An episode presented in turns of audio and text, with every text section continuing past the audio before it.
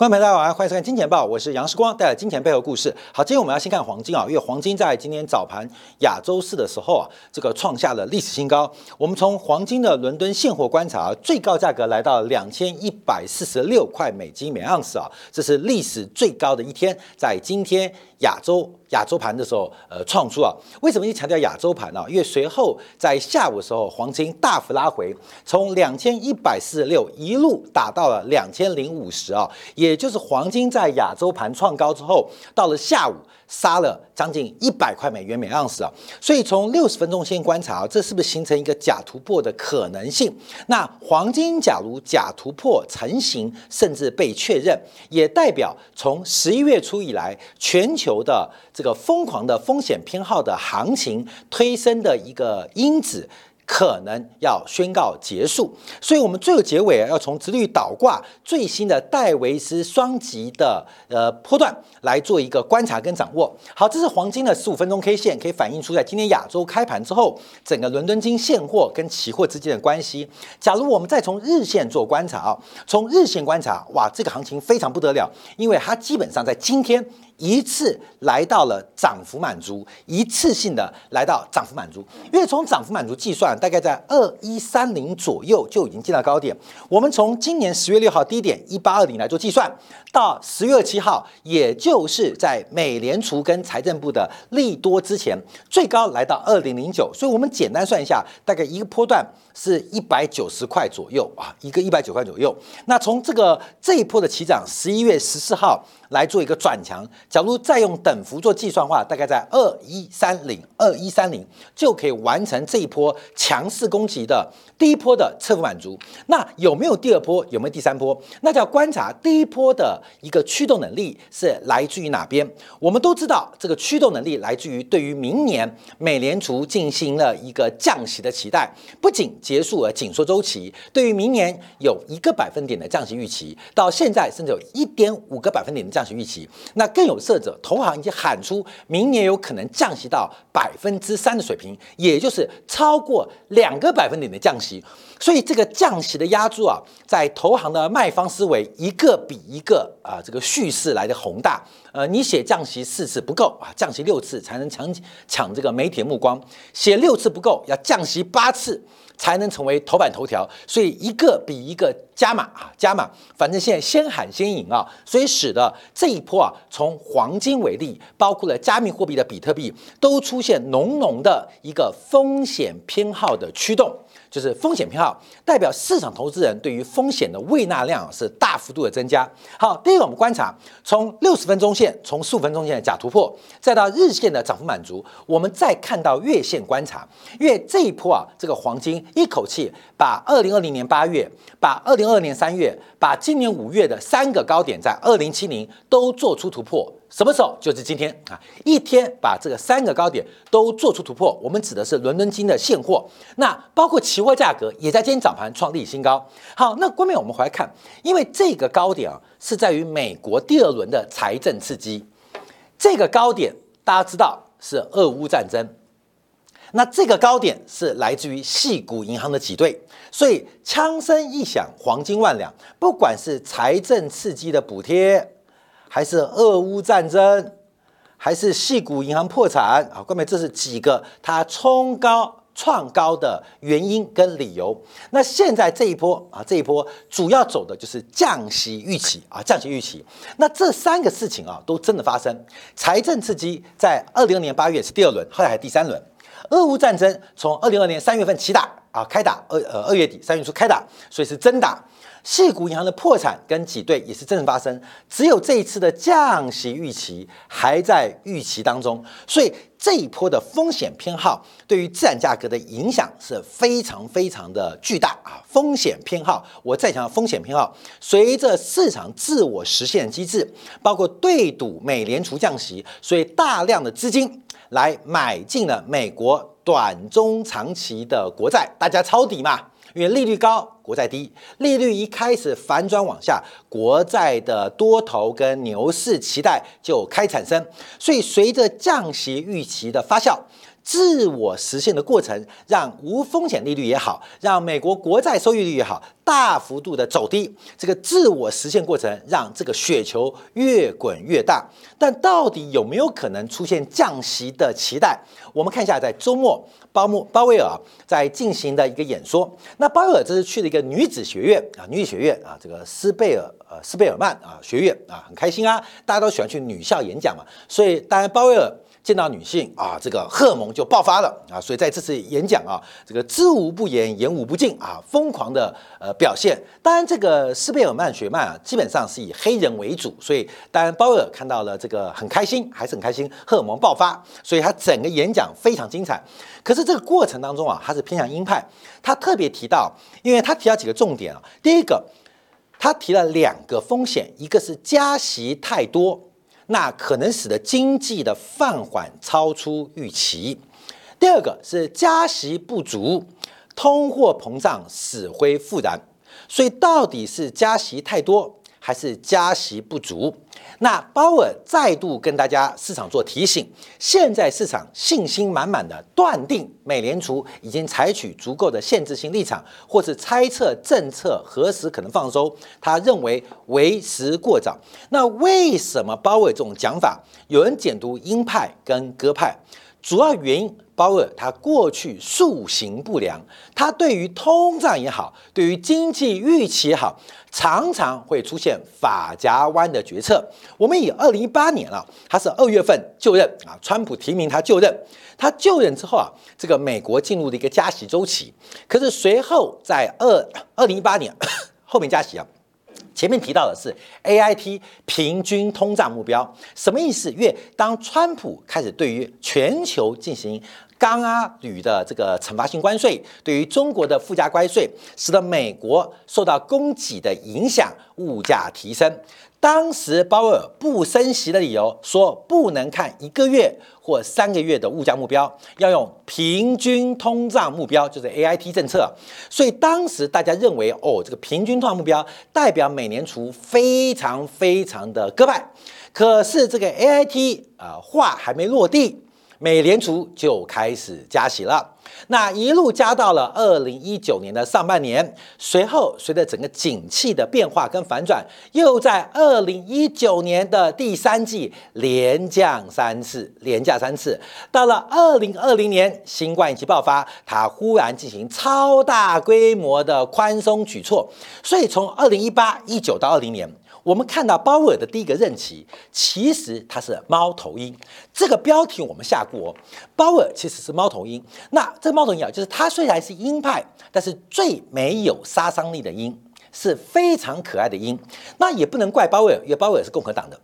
鲍尔党是共和党籍的。那共和党是尊重小政府、大市场。更简单来讲，在鲍尔的政治信仰当中，是尽量不要干预市场。自然的价格机制啊，这因为他从他政党信仰就知道，他基本上是希望尊重市场。对于调控或控制市场，鲍尔天生就属鹰，属猫头鹰啊。这专题，所以这个标题我们下过。可是，在二零二零年到二零二一年，随着美国物价攀升，三轮的财政刺激，美国的货币的超常规的宽松。使得物价大幅攀升，一路再一路到二零二一年，这个物价失控，直到二零二二年俄乌造战争爆发之后，他才宣布加息。所以鲍尔不管怎么讲，大家都把他当做就算是鹰，也当做是个可爱的猫头鹰。所以在这个周末啊，在这个美国著名的高校进行演讲的时候，不管他大力疾呼，跟市场丢出很多的前瞻指引，可市场上都往可爱的猫头鹰解读啊，这个猫头鹰比哥啊更可爱，所以使得啊，从礼拜五啊，包括今天礼拜一啊，市场上继续一路的攀高，继续攀高，这是风险偏好的不断。增强的一个重要底气啊，所以我们看到，虽然啊，他提到的话啊，目前政策已经深入到限制性的利率啊，用深入啊来形容啊，基本上荷尔蒙爆发。对女子学院讲深入啊，这个基本上啊非常强调很深很深很深啊，非常深。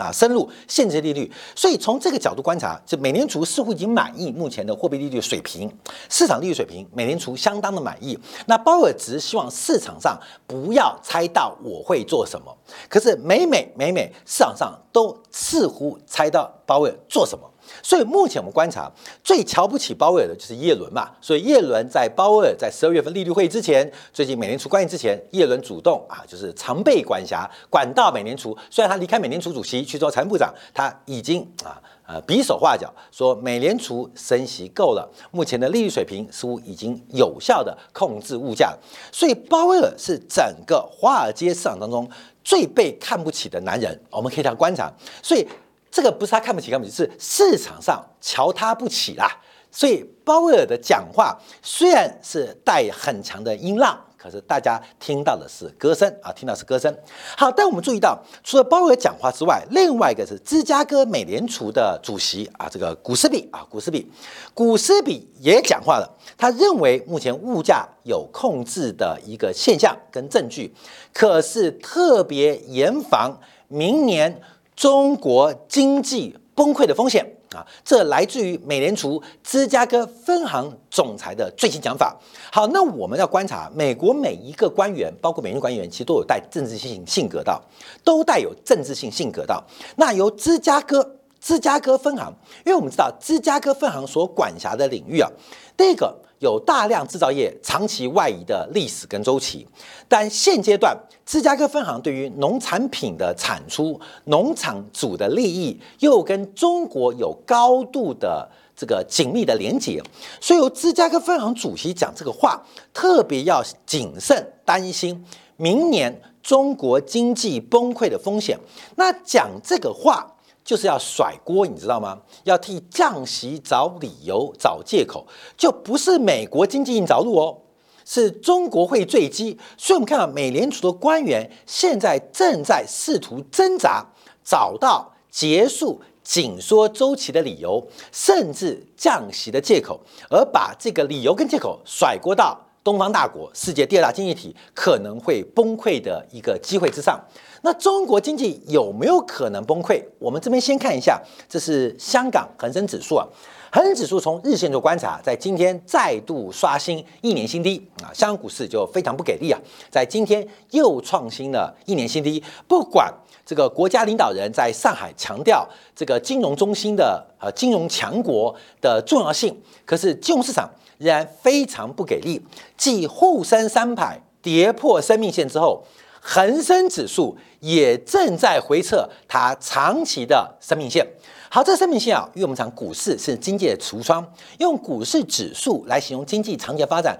可能是一个蛮不错的一个指标或工具。那我们看这生命线怎么来的啊？第一个。一九九一年低点，当然碰到了美国除贷危机，另外包括柴契尔夫人啊，当时针对香港的回归进行这个非常密集的谈判，而最终柴契尔夫人是以全输告终嘛。这个在人民大会堂出来的时候还跌倒。一九九八年是亚洲金融风暴，两千零三年是九幺幺危机的低点，两千零八年是次贷海啸。好过没有？现在香港指数，假如我们把这个低点拉出来，我们叫做这个叫做生命线，叫生命线。当然，沪深三百现在是跌破生命线，在做垂死挣扎，也不能小觑明年挣扎的过程，因为市场上有时候就是卖方力道竭尽，就可能出现反弹。说二零二四年我们要观察大陆的政策，可是香港股市现在正在逼近这个生命线，正在逼近生命线。上一次啊，在去年十月份，全球股市低点，英镑创下历史新低，全球。这个呃哀嚎之际啊，曾经回撤过，回撤就反弹。现在香港恒指数很特别，在全球股市不仅不能用风平浪静来形容，全球市场火热翻天的时候，香港股市悄悄的来回撤一年的低点。所以，美国美联储官员试图把紧缩周期结束，而把降息周期。试图归咎于二零二四年中国可能出现的风险，其实也不太为过，也不太为过，因为中国自己生命线保不住嘛。就像人民币非要贬破七点二六，贬到快将近七点四，才出现强力的护盘，而这个强力护盘配合很多相关隐形的资本管制。那现在在救股市，可股市能不能救得住？目前也感觉大陆股市啊正在垂死挣扎，现在连香港恒指数也在存挣扎，所以我们要进一步观察。那中国的经济能能不能符合美国的利益，就是经济崩溃，那美国就有个降息借口。那反过来，假如中国的股市，我们讲中国经济以股市为指标，假如能守住这条生命线，那美联储的紧缩。要试图结束，要甩给甩锅给东方大国的难度就会比较大哦，哈，比较大。所以现在观察，第一个，香港包括了陆股能不能守住在最近的位置啊？这位置非常非常重要。好，但另外我们观察，其实不仅是大陆股市啊，跟黄金，我们看一下油价，因为油价在 OPEC Plus 啊，在进一步扩展之后，继续创下新低。好，那我们现在观察，因为油价正在回到。前低啊，它在一个底部平台来回做震荡跟打理啊，那油价有没有可能跌破七十块，就跌穿整个平台？那这个跌穿整个平台，其实主要反映的是全球需求在降温，所以全球需求的降温跟金融市场的火热，那这个故事啊，等一下今天讲，我们就要从美国周末所公布的美国供应商管理协会 ISM 的制造业经理人指数。来做一个分析跟分享，因为现在的景气很像是葛林斯潘任内所发生的实体经济放缓，可是金融市场却出现非常的繁荣啊。那葛林斯潘叫做非理性繁荣，所以油价的跌下跌，中国股市的走弱。对应于黄金的喷出，美国国债的走高，整个叙事的逻辑就是一个降息预期，而这个降息预期主要现在美联储是指向中国的失势。中国的硬着陆，那有没有这个机会啊？关键我们还是看一下，因为我认为这个生命线啊要给予尊重啊，给予尊重，因为毕竟啊这是千锤百炼出来的上升轨道线。你看嘛，香港再大的危机也不会比过这个当时啊港人失去信心啊，就是要回归中国。九七年的金融风暴，香港有三分之二家庭负资产，也非常严重。九幺幺事件的爆发，配合网络泡沫的低点，还有次贷海啸流动性缺乏，这些都是天大的利空啊！所以砸出来的上升轨道能不能被跌破，符合像以芝加哥美联储股市品的讲法，我觉得要稍微谨慎跟留意观察，就是中国经济是不是已经硬着陆了？着陆就没有最金风险，大家懂吗？只是乘客很不舒服。其实，中国不管沪深三百跟恒生指数，已经充分表现出中国经济硬着陆的现状。那还有没有可能往地狱十八层发展？那我觉得要尊重这条上升轨道线啊，所以我们要观察啊，中不管是大陆市场还是香港市场，目前是逆势走跌，创一年新低。那会不会再进一步往下来进行这个发展？这个风险有点大，所以这边我们就要提到观察啊，因为从过去的市场预期啊，我们这个制作人把这个预期抓出来了，这每一个就是黑色十字线，黑色实线啊，就是美非方瑞啊，美国联邦基金利率就是美联储呃这个导引的市场利率啊。那我们看到，那这个虚线呢，就是每一次市场对于利率与期待，不管是升息结束 Q E 期待，我们观众看这个升息啊，有升息两码、四码、六码的都有一次，那也有降息的期待，也有升息的期待，也有降息的，但基本上市场的预期常常不太可靠。当然啊，并不是市场很糟糕，也不是市场经济学家投行不行，而是经济的变数真的非常大。我们看到油价正在。苦苦的撑住七十块的总关卡，而中国的金融市场也在苦苦的进生命性的抵抗。那任何的反弹复苏都可能使得供给跟需求出现一些逆转。尤其我们看到最近啊，像今天台北股市啊，散装航运又是满堂红，大家涨停板，连货柜航运都全面走高。那主要是因为巴拿马干旱，使得巴拿马运河的运量出现了严重的干扰。走正常的三分之一，所以假如要把美东或巴西，不管是卖到美东或拉丁美洲，还是美东拉丁美洲要迈向太平洋的，都要绕好大一圈啊！绕好大一圈，就使得这个船舶，不管是货柜跟散装，它们整个的运能周转率出现下滑的影响，就引爆了这波行情。那本质是什么？本质什么？本质是我们特别提到西方国家的商业库存水位偏低。西方国家的库存水偏低，从上周末欧元区公布的 PMI 到美国 ISM 的制造业采购经理指数，都看到这个证据。当库存偏低的时候，